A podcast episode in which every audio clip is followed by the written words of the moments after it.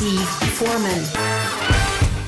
All right, we're back with more Capital Stand Up with Steve Foreman. It's the funniest two hours in radio, Capital Stand Up, here on 105.3. Just to remind people of the number plus seven nine two five one one one one zero five three if you'd like to text in. All right. So we were talking about teenagers, right? Yes. And uh, how how they're beginning. and like it's it's stretching out. I'm I'm, I'm the, the generations are stretching out. You know, this is this. I think this is a part of getting older. Is that you look at teenagers and just go, oh my god, you don't have a clue. You don't have a clue about Right. anything. You know. And uh, so we saw these uh, these Italian kids and everything like that. And I had this thought walking away. I was basically scared of them. You know, I I, I- felt so uh, different from them now. I, you know, just almost like a different species, really. Like just covered in tattoos, covered in tattoos for a start, right? All Yeah. of them. Like, how can you commit? I tell you what, you see a guy with a ta- with tattoos all over his arm, and he's 17 years old. That's a guy who can commit, right? I mean, That's he's, he's true. That's committed. true. Yeah, when you think about it. I mean, how many things have we you, do you regret when you're 17? But this is going to be written on you forever unless they really hurry up with uh, the tattoo removal. No, actually, you can do it in the states. You can get a tattoo removed. You can? Yeah. Oh yeah. All right, fine. I didn't. Know Yeah, yeah, that. yeah. So, that, but but I mean, to get all those tattoos removed is quite that's quite a lot of money. Is it? So it's a little bit cost prohibitive for a 17 year old kid. Yeah. So anyway, I'm beginning to think that you know, 2016. I think the 1980s are becoming what the 1960s were to uh, my generation, right? So the 1960s would kind of it, it would cover us as, as this decade, this extraordinary decade where uh, everything went down. Any everything that was worth going down went down in the 60s with the music and the fashion and the politics, right? Mhm, also, right. huge uh, social movements. The power of the people, the power of youth stood up and, and uh, stuck it to the man, right? And the one that the people who grew up in the 60s, the baby boomers, my mum's uh, kind of age, the one that, that always is difficult to kind of swerve is when they say, well, there was free love. Right? Yeah. And that, and that, that always just kind of thinking, really?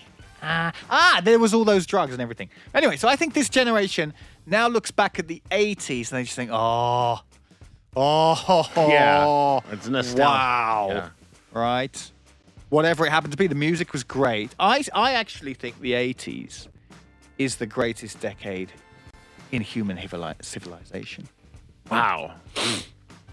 Well, I mean, the, you couldn't beat the music back in the 1980s. I don't. I don't. I think that oh, so much of the good music was back in the 1980s. for You with me on that one? I'm with you on that one for sure.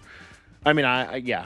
I mean, everything that was big music-wise, even now, Michael Jackson, all those George Michael, all those guys got started in the 80s. George Michael. George Michael, You, Michael. uh, George Michael, Michael Jackson. I, everyone knows George Michael. Everything that came after George Michael owes him a it huge George debt, Michael. really. I don't know. When I think of it, when I think of the 80s, I think of like Wham. You know. You do. Yeah, and those. Were they those- as big in the States as they were over Oh, here? they were. Yeah, absolutely. Okay, brilliant. Yeah. Yes. But some of the, I mean, some of those, just those huge, huge bands. I mean, even it's even rock bands, right? It wasn't Guns N' Roses back in the '80s, right? Yeah, 1987, their GNR, first yeah, album. 1987. You know, yeah. I read somewhere that when Duran Duran did their Oh, yeah. huge tour about 10 years ago, right? One of them said, We made more money from this tour than we did in the whole of the 1980s. That's imagine yeah, that's pretty amazing. That was that was with the uh, sponsorship and stuff like that, right? Mm-hmm. They just get a big electronics company to sponsor your show, and that's it. They just give you loads and the money, because all the all the '80s kids now they're all married with kids with good jobs, and they'll pay anything to go back and get some of that nostalgia, you know, to be made to feel the way they did when they were young. Oh, that's true. Yeah, I definitely go to pay for pay for some of that stuff. There was the MTV in, in America. We called it the MTV generation. MTV came out in like 1981, and so it really defined in America the entire 1980s was just all about MTV. And everybody wanted to be like, you know, if you had your video on MTV, you were huge. Like, did you never heard the band Dexy's Midnight Runners, right? Right. They were now nobody knew who they were, right? There's a bunch of clowns dancing around in overalls and all that other stuff. But sure enough, everybody in, in America, all of a sudden, as soon as that video came out, they were just wearing overalls and all sorts of cra- all sorts of crazy stuff. Well, they're coming back. I saw someone with overalls who obviously wasn't going to be doing any painting anytime soon. yeah. They were not going to be doing any manual work, and they were wearing overalls for fashion reasons Now that's my next question. All right, are we right. okay with that, everybody, or are we allowed to laugh at them for wearing overalls? Huh? That's a good question. It is a good. Que- I thought. Do You know what? I thought so too. I thought that was a pretty good question.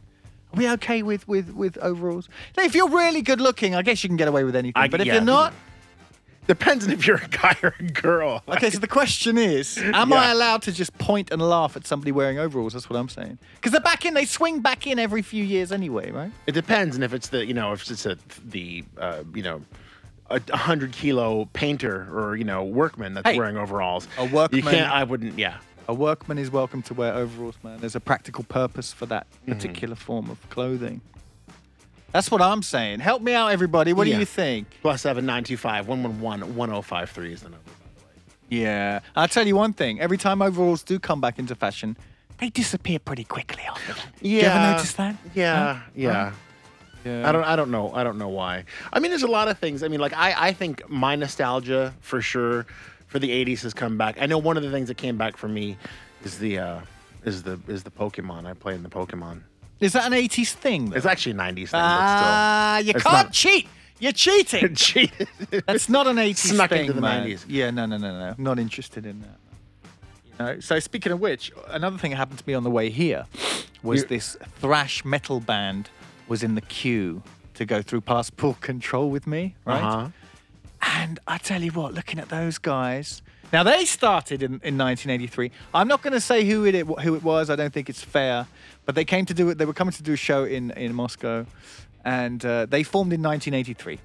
Now, uh, and I was just looking at these guys, and there was a whole bunch of these guys, long hair, uh, all dressed in black. Couple of the guys at the back had like sunglasses on. They looked like kind of, you know, like they should be guarding the president or something. They looked really tough, except for they had really long hair.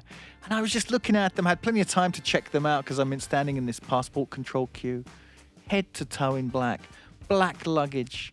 Tattoos, black fingernails, you know the whole thing, and I'm, and just crosses, crosses and death, and and all this imagery, horns, you know, horns, beasts, beasts uh, written on their t-shirts and thing. One guy, one guy had a he had a suitcase. Obviously, everybody has the type that you can pull along now, right, Right, with the right, handle. right, yeah. He had a suitcase with it was black with black crosses on it. I bet he had to search. Just at least you know that that's your suitcase. When Yeah. It comes through. maybe some, maybe his grandma got it for him. Honey, I thought this. I saw this suitcase. I thought it was perfect for you. Oh God, Right? I know you'd like. I it. reckon he had to search long and hard for that suitcase. Anyway, and I'm just looking at them, and I, I gotta, you know, I admire them that commitment to what they're doing. They love that music. They're performing that music. They've been doing it for years and years. It's just incredible. But they, uh, you could tell that they started in the 80s, if you know what I'm saying. Like the bellies were sticking out. And there's a little voice in your head, kind of again. It's back to that, uh, you know. I'm just kind of looking at them, thinking, ah, when are you guys gonna grow up? You know what I mean? But you can't say that because they're performing, they're traveling, they're they're playing this thrash metal and everything like that. I saw them on the carousel later. They were very upset because they put their guitars through, and their guitar boxes were all beaten up. You know. What age would you think that they were in age group? Fifties.